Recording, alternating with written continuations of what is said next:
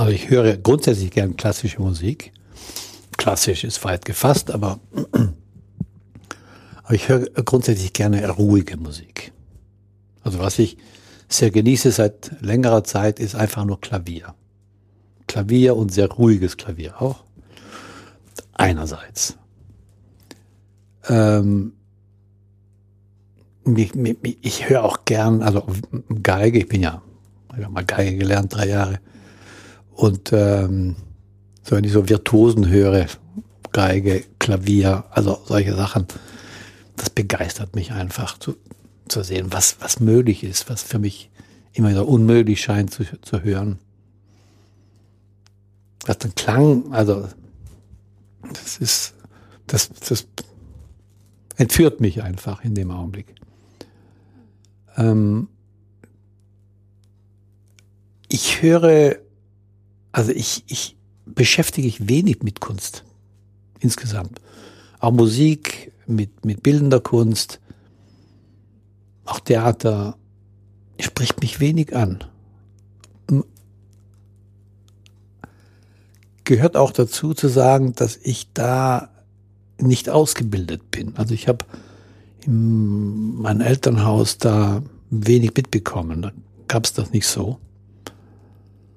Und deswegen bin ich da nicht sozialisiert mit, mit Kunst. Obwohl ich, äh, was Musik anbelangt, ein sehr feines Gehör habe, sehr musikalischen Sinn habe.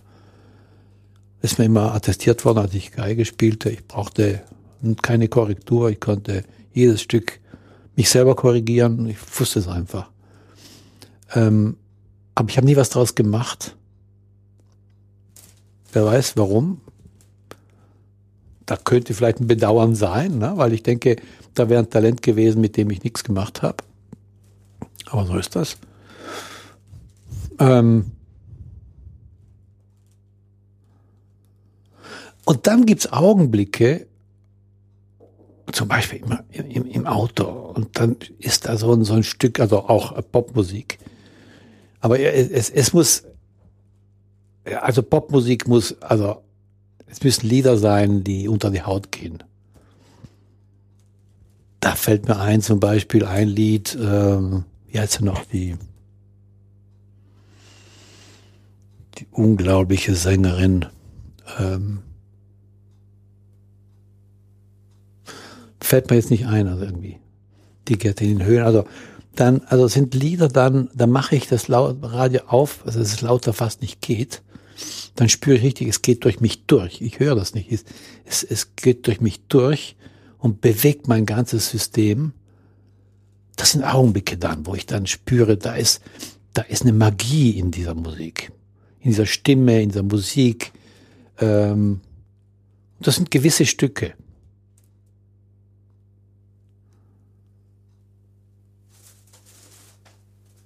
Und ähm, ja, aber Kunst ist nicht so mein, mein, da bin ich nicht so Ding. Wobei ich zum Beispiel sehr gerne sehe, naja, aber das ist vielleicht was anderes. Ja, nein, ich freue mich daran, wie Künstler, wie Musiker sich an ihrer Musik freuen. Ja. Also was das mit denen macht auch. Ob das jetzt Pop-Sänger sind, ich sage, ähm, ähm, Sing My Song irgendwie, ich schaue diese Sendung, die gefällt mir einfach, weil da auch dieses Team-Erlebnis ist und wie die zusammenwachsen, dass dann dieser Aspekt, der mich auch sehr interessiert, aber wenige begeistert sind alle von ihrer Sache. Ja, und und ich denke, äh, Musik ist einfach ein unglaubliches Transportmittel von Gefühlen. Ganz, ganz wichtig. Ich hatte auch viel Freude an Jazz. Also wenn ich Jazz höre, das ist von meinen Jugendzeiten ganz viel Jazz. Und ich staune, wie viel ich weiß. Die Künstler und alles, wie viel ich weiß darüber. Und ich habe mich seit Jahren nicht mehr damit beschäftigt. Aber wenn ich das höre, Jazz, besonders so ein ja, also auch fetzig, also ich, ich oder auch Ragtime und äh, gut, was anderes, aber wenn ich die Musik höre, dann geht mir das Herz auf. Vielleicht ist das, weil es irgendwie alte Zeiten oder Jugendzeiten oder irgendwie, aber die Musik, das, das, das tut mir gut. Zwei Lieder, die mir einfallen zum Beispiel, die mich unglaublich immer wieder bewegen, ist äh, von Armstrong What a Wonderful World. Das kommt immer wieder. Und kürzlich wieder aufgefrischt dieses Lied von Reinhard May. Wie heißt es noch? Über Liebe. Ich könnte singen, aber fällt mir der Titel nicht an. Bitte. Ja. Na, na, na, na, na, na, na, na, na, na, na. Ich liebe dich, ich liebe dich. Vielleicht heißt es, ich liebe dich. Vielleicht heißt es irgendwie sowas. Ja, ich denke, es heißt, ich liebe dich. Also Reinhard May, der spricht mir aus der Seele. Das, das ist für mich ein Künstler. Ich, das ist für mich wie ein Spitzweg. Ich hatte mal einen Spitzweg von meinen Eltern geerbt und ähm, den habe ich dann verkauft, weil das ich hatte noch Probleme mit meiner Versicherung. Die dachten, da muss ich war versichert. Ich wollte ihn einfach nur an der Wand hängen haben. Dann kaufe ich mir eine Kopie, das ist besser. Ähm, und diese, diese, diese Figuren, diese na, gestochen, also der Kaktusfreund und der äh, Sterngucker und äh, der Bücherwurm und, ja, und Reinhard May auch, diese, der Klempner und, und das, also über den Wolken. Unglaublich. Das, da, da ist ganz viel drin für mich. Also ich denke, ich bin so, so ein Romantiker, bin ich. Welchen Spitzweg hattest du? Der Stern, äh, der Sterndeuter. Da habe mich lange damit beschäftigt. Wie, wie kam der in eure Familie? Keine Ahnung. Ich hab, weiß nur, mein Vater hatte den. Äh, also mein Vater war, war, war sehr künstlerisch, also irgendwie komisch. Ich habe das nicht mitgekriegt, aber er war ein Opernfreund, er war äh, ähm, Bilder und so weiter. Und ich weiß, weiß nur, dass, dass, dass das zu Hause war. Ich habe mich nie darum mit beschäftigt. Und äh, äh ich habe den nur zugeteilt bekommen ne, bei, der, bei der Erbschaft. Dann habe ich den geerbt und dann habe ich den mit hierher genommen und dann als der Versicherer das erfuhr, dass ich da einen Spitzweg hatte und ich habe mit dem nie so mir groß was draus gemacht. Und dann habe ich mich angefangen zu kümmern drum. Dann bin ich äh, nach München gefahren äh, und da war eine große Spitzweg-Ausstellung. Da habe ich den zur Ausstellung gegeben und dann habe ich den dort vor der Ausstellung, das ist eine, ich nicht, ob es die letzte große Spitzweg-Ausstellung in München war, viele Jahre her, dann habe ich den restaurieren lassen auch. Und dann habe ich ihn wieder nach Hause gebracht und dann war mir der unheimlich. Der war auch hier, ne? Der hing hier in, in unserer Hütte hier und sei, da kann jeder ran. Was hat dann. Oder hier war er nicht mehr. Nein, nein. Es war noch in Hannover. Dann habe ich gesagt, nee, hier, hier. Nee, haben verkauft dann. Auktion gegeben. Aber ich habe da nicht so. Ich habe das Geld gebraucht damals. Gibt es Dinge, die du bedauerst in deinem Leben, in der, in der Rückschau? Ah, jetzt nicht mehr.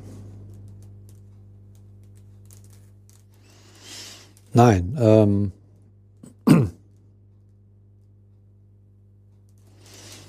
mir würde nichts einfallen. Und ich denke nicht, dass es ein intellektuelles Zurechtreden, verstandesmäßiges ähm, es ist mir wirklich bewusst, dass das war ja nicht ich. Es war ich, aber ein Ich, das äh, ach, ist so schwer zu sagen. Das klingt so wie passiv, resigniert, so schicksalshaft und so weiter. Aber das ist ganz was anderes. Also in meinem Gefühl ist das dieses ähm, alles, was ich getan habe, ist wie ein, ich habe es ausprobiert. Und du bist auf dieser Erde, um was auszuprobieren, was zu erfahren. Also ich könnte nur was bedauern, wenn ich denken würde, ich bin dumm.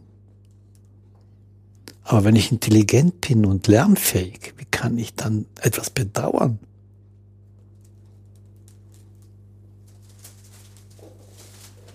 dient ja allen. Alles. Nee, ich kann es nicht bedauern.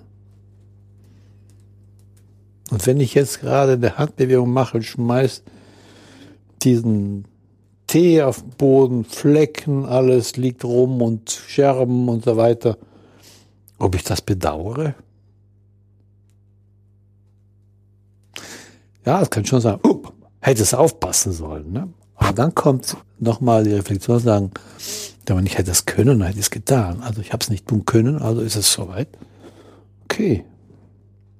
Es ist ja auch nicht so geschehen und okay, was lerne ich daraus? Ne? Mal kurz da und Akzeptanz, lernen, nächstes Mal geht das ein bisschen weiter weg, wenn du das rausholst, dann Schluss, weiter.